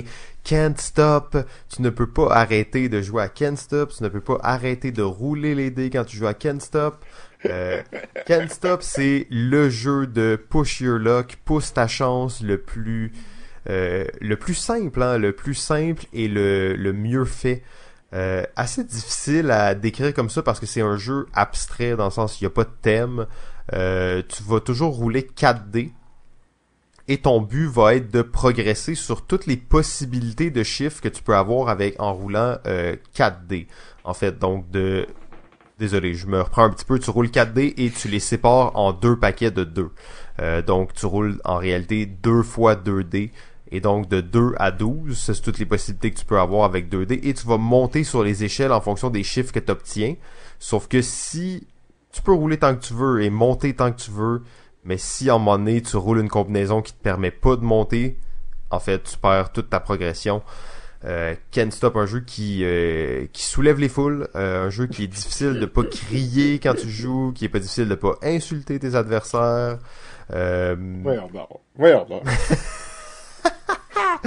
euh, Ken Stop, je dois d'ailleurs, euh, j'ai pas le choix de mentionner euh, un de mes de mes bons amis, Alain, est un est un fan très grand de Ken Stop en fait et il fait preuve d'une chance légendaire quand il roule les dés. je l'ai déjà vu faire gagner la partie en en une une phase en fait là, donc il a pas arrêté, il a poussé jusqu'au bout et il a gagné la partie d'un coup. Habituellement, on peut imaginer que ça peut prendre jusqu'à 8, 9, 10 coups pour gagner la partie. Lui, il l'a fait d'une shot. Euh, Can't Stop. Numéro 3. Ben, mon numéro 3 se retrouve sur la liste de Simon un peu plus haut. On va en reparler tantôt. Ouh. Euh, mon numéro 3, il s'agit du jeu euh, Perudo, aussi connu euh, sous le, nom de Liar's Dice, donc le, les démenteurs. Euh, c'est un jeu qui euh, officiellement date de 1800. Euh, donc je pense que Perudo a un peu réactualisé ce jeu-là en rajoutant justement un symbole spécial qui était Perudo. Mais même je crois que dans les démenteurs, il y avait tout de même un symbole spécial. c'est un jeu de bluff dans lequel on va rouler des dés derrière un petit gobelet si on veut. Donc on va rouler les dés dans un gobelet, on va les regarder et on va essayer de bluffer nos adversaires en essayant de deviner combien euh, il y a de tels symboles autour de la table, de tels chiffres en fait. Donc euh, un exemple, j'explique ça très sommairement, mais un exemple va être, moi je vais dire, je crois qu'il y a euh, six fois le chiffre 2 autour de la table, mais je vois seulement m'aider à moi. Et là, mon adversaire à ma gauche va devoir dire, est-ce qu'il croit que je mens, donc qu'il y en a moins que 6, ou l'autre option seulement qu'il peut dire, c'est surenchérir. Donc dire non, moi je crois qu'il y en a sept. Et ainsi de suite jusqu'à ce que quelqu'un euh, déclare l'autre menteur. À ce moment-là, on révèle les dés, on regarde combien il y avait de, de chiffres du qui était qui faisait partie du pari. Et celui qui avait tort perd un dé. Chaque joueur a 5 dés, donc le dernier joueur à conserver un dé remporte la partie. Euh, super bon jeu, JF, je sais que toi t'as as joué aussi beaucoup. Oui, oui, oui, euh, ben oui, c'est ça, c'est un classique dans les jeux de, de, de bluff là. Euh, j'avais peut-être pas, euh, je pense que j'ai oublié de le mentionner tantôt là, mais c'est quand même un jeu qui date là, comme tu dis de de, de, plusieurs années là, puis qui est encore un classique là. Ils ont sorti la version Perudo Beach d'ailleurs. Perudo Beach, ok, c'est un truc de pirate ou? Non, non, c'est juste pour amener à la plage. ah, c'est juste... Ouais, ouais. On est rendu là, là, avec ces jeux-là, là, maintenant, tu sais. Ouais, c'est ça, un classique. c'est ça, exact. Exact. T'amènes ça à la plage, n'importe où, ça se joue. Donc, euh, ouais, super, euh, super bon Perudo, là, ouais. Perudo Beach. Ben, d'ailleurs, j'ai vu le Perudo des Simpsons aussi, là, que tu, euh, tu brasses dans des, dans des cannes de bière d'off. ok, oui. Euh, tu sais, parce que t'as toujours un gobelet pour brasser, puis là, c'est une petite canne de bière d'off, là, que Homer Simpson boit, là. Donc, ils l'ont amené vraiment à tout, à tous les niveaux. Ouais, exact. Numéro 2.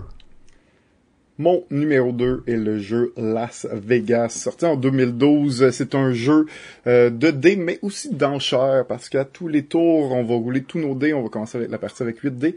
Euh, et on va choisir une valeur, une seule valeur de dés qu'on va placer sur le casino correspondant. Euh, sur la table, il y a 6 casinos, dans le fond, avec les valeurs 1 à 6 sur chacun de...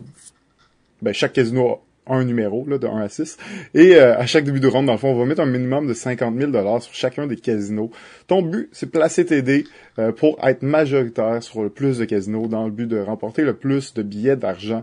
Donc c'est un concept super simple, vraiment, vraiment euh, très facile à comprendre, mais qui a l'aspect de, de, de, hasard est là, mais en même temps l'aspect de stratégie aussi est très présent. C'est un jeu avec beaucoup d'interactions entre les joueurs. C'est un jeu de majorité, là. C'est un jeu de majorité de dés en réalité quasiment pas de l'enchère rendu là. C'est euh, t'essaies d'avoir le contrôle puis d'avoir plus de dés que l'autre. Puis il euh, y a pas d'attaque en soi, mais de placer des dés sur un casino ou un autre joueur des dés, ben ça fait en sorte qu'il y a de la compétition puis qu'il va peut-être revenir pour en placer d'autres pour regagner la majorité. Donc vraiment un super beau jeu, quatre rondes comme ça, le joueur avec le plus d'argent à la fin remporte la partie. Euh, moi j'ai joué quand même beaucoup. C'est un jeu que j'aimerais bien avoir une version plage parce que je l'amène à la plage. Euh, c'est sûr tout le temps Las Vegas. C'est mon jeu de dés numéro 2. Oui, euh, très bon jeu Las Vegas en fait, euh, rien à redire de plus, je pense que tu l'as bien présenté, très simple mais très efficace. Mon numéro 2, et on reste vraiment dans la même thématique, il s'agit de Lords of Vegas, euh, comparativement à Las Vegas qu'on vient de voir. Lords of Vegas, qui est un jeu qui est sorti à peu près au même moment, en fait un peu plus tôt, je crois, en 2010, donc un an avant, mais qui n'a pas du tout rapport avec l'autre jeu. Euh, c'est un jeu en fait où on va incarner des, euh, des hommes d'affaires ou des femmes d'affaires qui se lancent un casino euh, au début de Las Vegas. Là. Donc je sais pas exactement c'est dans quelle année. Je serais prêt à dire année 30, année 20, année 30, quelque chose comme ça. Alors au moment où Las Vegas n'était qu'une rue, la Strip. Et en fait on va donc construire notre empire de casino. Euh, la beauté de la chose, c'est que c'est un jeu de spéculation immobilière, si on veut. Donc, on va essayer de jauger les tendances et les dés vont représenter nos, euh, constructions d'un certain type de casino. Donc, c'est super beau parce qu'il y a comme six types de casinos dans le jeu. On a la thématique euh, westerns, sci-fi, médiéval, tout ça. Et en fait, c'est des tuiles, des tuiles assez standards, mais dans lesquelles il y a un trou où on va mettre notre dé et le chiffre du dé va représenter la valeur de ce casino-là. Euh, très bien fait, c'est vraiment un jeu de, Las Vegas, donc il y a des paris entre les joueurs et c'est un jeu où, euh, et c'est écrit dans les règles telles quelles, je trouve ça important de le mentionner, c'est un jeu dans lequel tous les échanges sont permis. Euh, donc c'est un jeu de négociation en même temps d'un jeu de pari, euh, euh, très jeu très complet. J'ai joué des dizaines et des dizaines de parties à ce jeu-là. c'est sûr peut-être que c'est un jeu qui ne vieillit pas si bien parce que la part de hasard peut être quand même assez grande, surtout dans les derniers tours de la partie. Mais je trouve que l'expérience en vaut vraiment la peine. Ouais, je le connais pas beaucoup malheureusement, mais euh, je sais que si les règles c'est marqué qu'on peut échanger tout, je j'en doute pas que c'est dans tes top jeux ça. ouais, absolument. Donc euh, Lords of Vegas numéro 1 mon numéro un est le jeu euh, ben King of Tokyo, quoique je peux pas parler de King of Tokyo sans parler de King of New York, mais King of Tokyo est un jeu de dés de monstres où euh, on va rouler des dés et notre but ça va être de, euh, de prendre le contrôle de Tokyo tout en confrontant les autres monstres, se donner des baffes et essayer de rester en vie et compléter les 20 points de victoire nécessaires pour gagner la partie. c'est un superbe jeu, c'est vraiment un jeu qui a souvent là c'est le jeu euh, qui remplace Yadi, là. C'est-à-dire que c'est vraiment un jeu à la Yadi où on a 6 dés, on va rouler, puis on va pouvoir rerouler deux fois en reroulant les symboles de notre choix. Mais c'est des symboles sur les dés qui vont nous permettre d'attaquer, de regagner de la vie, gagner des, euh, jetons de pouvoir euh, ou des points de victoire directement. Euh, le jeu euh, King of Tokyo sorti en 2011 et euh, il a fait un, gros tabac. Là. Il a fait vraiment, vraiment... c'est un jeu de, Richard Garfield, d'ailleurs, qui, qui, est un auteur assez, assez reconnu, mais qui a fait un gros buzz puis qui est encore vraiment beaucoup joué et apprécié de nos jours. Ils ont fait un une suite, si on veut, qui est King of New York en 2014, qui prend les mêmes mécaniques, le même concept de King of Tokyo, mais le rend un petit peu plus gamer, avec un petit peu plus d'options, de stratégie. Donc, euh, j'opte un petit peu plus pour King of, New York, mais euh, compte tenu de, de, à quel point le jeu est un jeu marquant et clé dans l'univers du jeu de société, à quel point il a introduit beaucoup de monde au jeu de société, euh, ben pour moi, King of Tokyo, c'est euh, un des meilleurs jeux de dés qui existent. Donc, c'est mon numéro 1, King of Tokyo. Oui, encore une fois, un classique absolument incontournable. Euh, King of Tokyo, comme tu l'as dit, c'est euh, un des jeux peut-être de depuis les années 2010 là, qui a eu le plus grand impact sur euh, le, hobby en général en Amérique du Nord. Ouais, exact. Puis il est encore vraiment populaire, encore réimprimé. Il y a une nouvelle édition qui est ressortie, donc il est encore vraiment actuel. Mon numéro 1, en fait, c'était le numéro 3 de GF. Il s'agit du jeu Formula D. Alors, euh, Formula D, euh, jeu sorti en 2008, euh, Laurent Levore et Eric Randall. c'est un jeu de course automobile, bien entendu. un jeu sur... Il y a des petites voitures, il y a beaucoup de dés. En fait, c'est un jeu auquel je joue pratiquement chaque semaine encore maintenant. Là, donc, c'est vraiment pour moi un indétrônable dans les jeux de dés. La beauté de ce jeu-là, en fait, c'est que on a 6 dés différents dans le jeu et ils ont tout un nombre de faces différentes. Donc, il y a un dé qui a 4 faces, il y a un dé qui a 6 faces, il y a un dé qui a 8, 10, 12 et 20, euh, 24. Je suis pas certain la dernière, mais il y en a toujours de plus en plus. Et ça, ça représente les, euh, les vitesses. Donc, euh, mettons, je suis en première vitesse avec ma voiture, je vais rouler le petit dé. Si je suis rendu en cinquième vitesse, je vais rouler un gros dé sur lequel il y a des plus gros chiffres. Euh, c'est quand même un jeu assez stratégique de course automobile dans lequel on va devoir gérer les pneus, les freins, le moteur, beaucoup de stratégie. C'est aussi un jeu qui se joue jusqu'à 10 joueurs. ça, il y en a pas beaucoup. C'est sûr qu'à 10, c'est peut-être un petit peu long, mais très très bon jeu de course. Donc Jeff, c'était ton numéro 3, je vais te laisser euh, en parler un peu. Oui, ben Formula D, tu dis stratégie, oui, il y en a, mais reste qu'il y a quand même beaucoup de chance. On s'entend. Ah, c'est un jeu, c'est un jeu de dé, c'est un jeu. C'est quand même un, jeu purement de dé, tu roules ton dé, t'avances du nombre de cases, euh, mais euh, dans le fond, chaque dé représente la vitesse à laquelle tu vas et t'as quand même une prise de décision à quelle vitesse tu vas prendre tes courbes pour être le plus efficace possible. C'est vraiment un jeu là, vraiment, vraiment le fun. Tu sais, c'est, tu joues pas à ça pour gagner la course, pour vraiment euh, nécessairement dire euh, j'ai gagné cette partie-là. C'est pas un jeu si compétitif, mais en même temps, c'est une course, c'est compétitif, tu vas arriver premier. Puis des fois, tu pousses la limite un peu trop euh, loin et ben ça te fait perdre la course ou ça te la fait gagner. ouais, ben des fois on joue à 10 joueurs, puis il y en a facilement 5 qui qui se crashent avant la fin de la course là, qui donc qui ne finissent même pas la course. Euh, faut quand même faire attention à son bolide hein, dans Formula D. Il y a quand même un mode plus euh, facile aussi parce qu'il y a deux modes, le mode euh, plus expert, le mode euh, débutant, là, oui. qui a beaucoup moins de stock là, à prendre en compte parce que oui, avec toutes les, les différentes pièces, ils ont toutes des petites règles un peu particulières, donc oui, il peut être quand même un petit peu compliqué. Euh, mais euh, quand même une version plus simple qui, qui marche quand même assez bien là, si on veut juste l'expérience d'un jeu de course là, de vitesse là, puis de, de, pression un peu là. C'est vraiment cool comme jeu. Le plateau il est immense là, c'est deux plateaux en fait. Euh, ouais, c'est deux plateaux. Il y a plusieurs euh, courses différentes. Donc probablement tous les plateaux sont recto verso avec deux types de pistes et il y a des plusieurs extensions justement avec des pistes différentes. Euh, vraiment un, incontournable selon moi pour les gens qui aiment les dés, mais aussi pour les gens qui aiment les jeux de course en fait.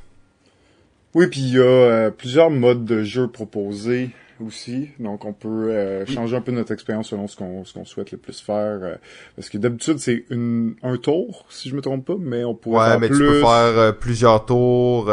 tu peux jouer avec des des personnages spéciaux qui ont des pouvoirs. donc il y a quand même plusieurs variantes que tu peux faire. Oui, exactement. D'ailleurs, euh, moi, ça fait à peu près un an que euh, je joue à Formula D avec une variante euh, semi-maison là qu'on a rafistolé avec des, des variantes non officielles sur Internet. Donc, on a créé quand même un jeu beaucoup plus dense dans lequel il y a de l'argent, notre voiture évolue, on va de course en course et tout ça. donc, c'est quand même assez assez cool pour ça. Là. Ouais, ben Formula D, hein, c'est ça. C'est c'est pas un jeune jeu? Non, 2008, mais ça vient d'un jeu euh, qui s'appelle Formula D et le, le D n'est pas simplement la lettre D, mais plutôt euh, le, le mot D, un D que je roule, donc Formula D, euh, qui date là, je pense, il y a pas mal plus longtemps, sûrement une dizaine d'années, même voire plus, 1991 en fait, Formula D. Euh, qui reprenait, c'est les mêmes auteurs en fait, euh, c'est assez similaire là, euh, en termes de jeu, donc le jeu n'a pas beaucoup changé, justement ils ont rajouté peut-être des personnages avec des pouvoirs, ce genre de choses là, mais sinon même je crois que les cartes sont pratiquement identiques là, à quelques détails près. Ouais, ok. Super intéressant. Mais c'est ça, il y a vraiment une grosse variété de cartes. Là. Ah oui, il y en a énormément. Puis même après, tu vas sur Internet, tu vois qu'il y en a encore plus. Euh, donc euh, c'est euh, quand même, je pense pas que c'est un jeu là, je pense que c'est un jeu qui a sa communauté qui est pas qui est pas complètement rayé de la carte encore, là, puis qu'on risque possiblement de voir des, des regains de ce jeu-là. C'est toujours possible. Génial, ben, ben En fait, ça fait le tour de notre top 5. Est-ce qu'on a un petit mot de la fin là-dessus? Qu'est-ce que tu penses des jeux de dés de stratégie? Ça existe-tu vraiment? C'est une bonne question. Je regardais justement notre liste et tout ça. Il y en a très peu euh, de jeux de dés de stratégie. Je pense quand même que les dés, pour moi, c'est un des outils les plus intéressants dans le dans les jeux de société et c'est aussi un outil qui se renouvelle beaucoup. Euh, quand nous, on a commencé à, jouer à des jeux il y a une dizaine d'années, euh, en fait, on, on bannissait tous les jeux qui avaient des dés dedans, c'était pratiquement catégorique. C'est comme, oh non, ça, il y a des dés, c'est pas un bon jeu pour nous, il y a plein d'hasards dedans. Euh, mais de plus en plus, je retrouve ce plaisir-là dans les dés. Je trouve que les jeux euh, en temps réel, c'est une belle utilisation des dés, puis c'est pas tant basé sur euh, le hasard d'un roulement, mais plutôt sur le fait que tu vas rouler des dés à répétition et donc obtenir éventuellement ce que tu veux, mais le temps peut varier d'une fois à l'autre. Euh, sinon, niveau stratégie, euh, t'as parlé tantôt de Dice Forge et dans ma tête, c'est peut-être un des jeux de dés qui en requiert le plus, mais je suis même pas certain en fait parce que de ce que j'ai compris, tu fais juste rouler les dés. Là. dû au fait que tu les roules souvent, ben ça réduit le taux de change. Euh, le taux de chance parce que souvent le taux de chance c'est tu roules une fois un dé puis tu appliques le résultat là c'est ouais. tu les appliques beaucoup tu sais souvent là fait que ça fait en sorte que généralement tu fais tu finis par obtenir ce que tu veux euh, ce que tu as besoin là. OK, ben sinon il y a un jeu qu'on a comme pas parlé beaucoup mais qui est euh, Kingsburg. Ouais. Qui est peut-être là à mon sens le jeu de de grosse stratégie qui le fait le plus appel à des dés. Oui, oui, c'est, c'est dans un des, des, des, très bons, là, puis euh, un jeu de placement d'ouvriers, une belle mécanique. Euh, mais tu sais, ça reste que les dés, euh, en effet, il y a tout un pourcentage de chance, mais il y a comme plusieurs jeux de stratégie, puis il y en a plein qu'on n'a pas parlé. Hein. Il y en a un que j'aime beaucoup qui est Marco Polo aussi, qui utilise les dés d'une superbe façon. Mais c'est sûr que bon, c'est un petit peu plus axé vers les jeux de chance, vers les jeux euh, où euh, ils sont un peu plus courts puis sont, sont plus basés sur euh, le plaisir de rouler des dés. Donc un petit peu plus de, de vers le fun que vers la stratégie. mais aussi ce qu'on n'a pas parlé, c'est qu'il y a plein de jeux qui utilisent des dés, mais qu'on les roule pas, ces dés-là.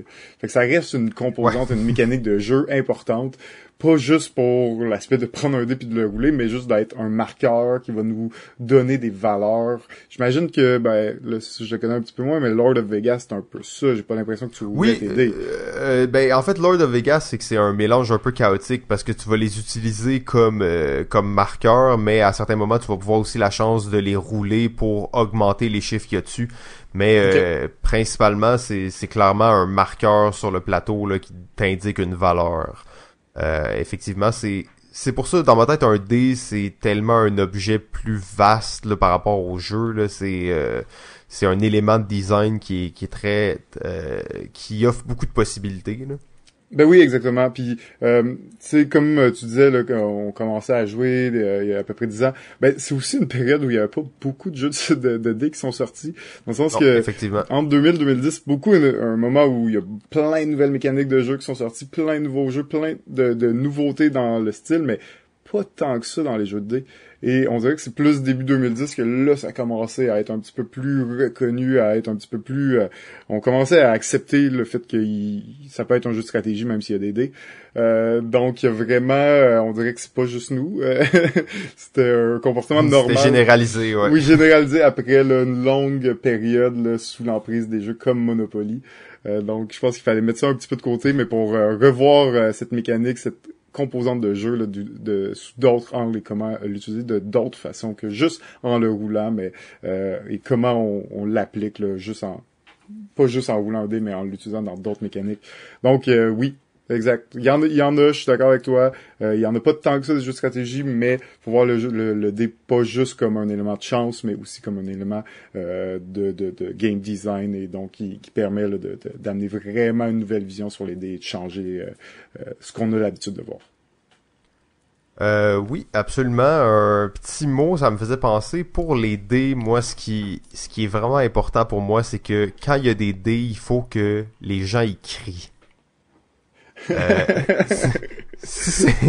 non, mais si c'est un bon jeu de dés, puis là, je regardais notre, euh, notre top 10, ben, notre top 5, en fait, puis c'est réellement ça, en fait. Pratiquement, là, à quelques exceptions près, c'est tous des jeux dans lesquels, au moment où tu roules le dé, euh, il va y avoir une émotion qui va être suscitée par le résultat qui est vraiment pas la même chose que de piger une carte. Euh, les autres façons, je trouve que c'est une façon de générer du hasard qui est extrêmement excitante. Euh, j'ai vu souvent des gens crier sur un roulement de dés à Lords of Vegas, à Formula D, à Las Vegas, à Can't Stop, à Escape, euh, même à King of Tokyo. Donc c'est tous des jeux qui vont vraiment susciter l'émotion du roulement. Et on dirait que tu sais, les dés, là, quand tu piges une carte, c'est clair que t'as aucune influence. T'aurais beau piger la carte de la façon dont tu veux, ça va rien changer. Mais quand tu roules le dé, là, c'est sûr que, oui, ok, c'est de la chance, c'est purement du hasard. Oui. Mais, qu'est-ce que tu penses quand tu le roules?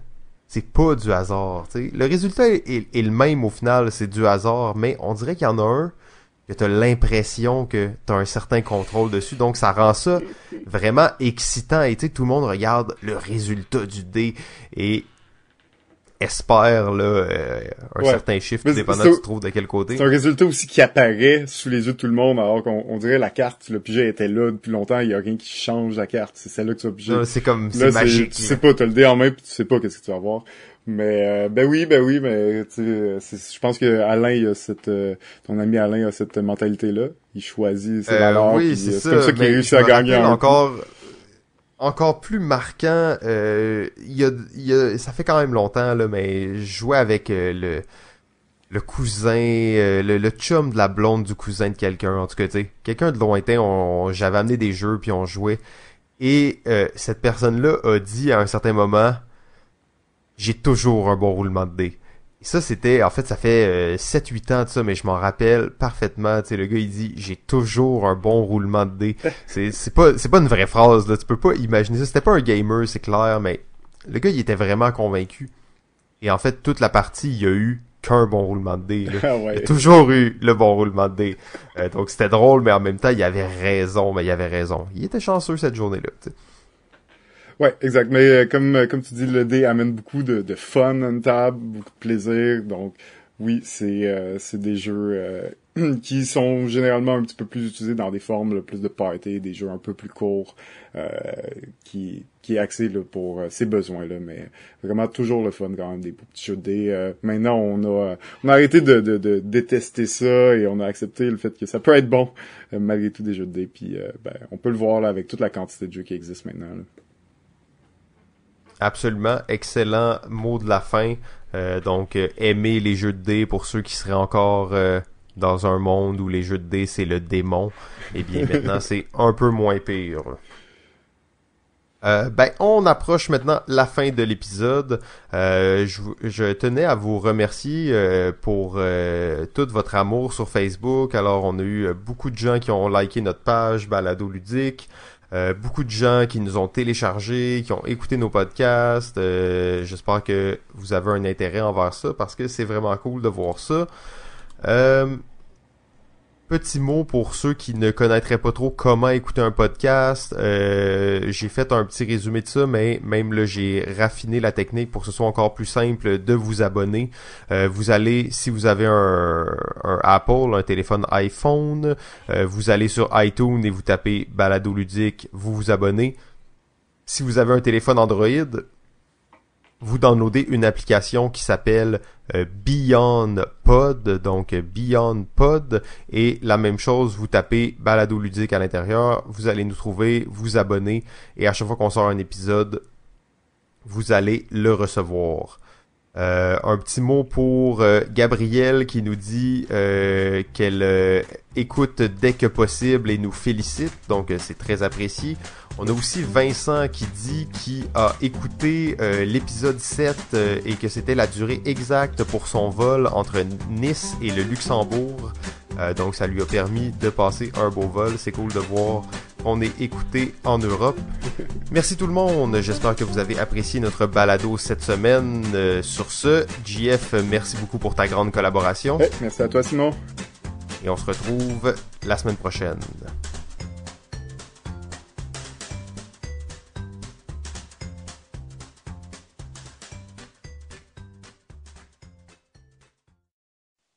OK, ben, euh, ciao tout le monde et je continue à jouer.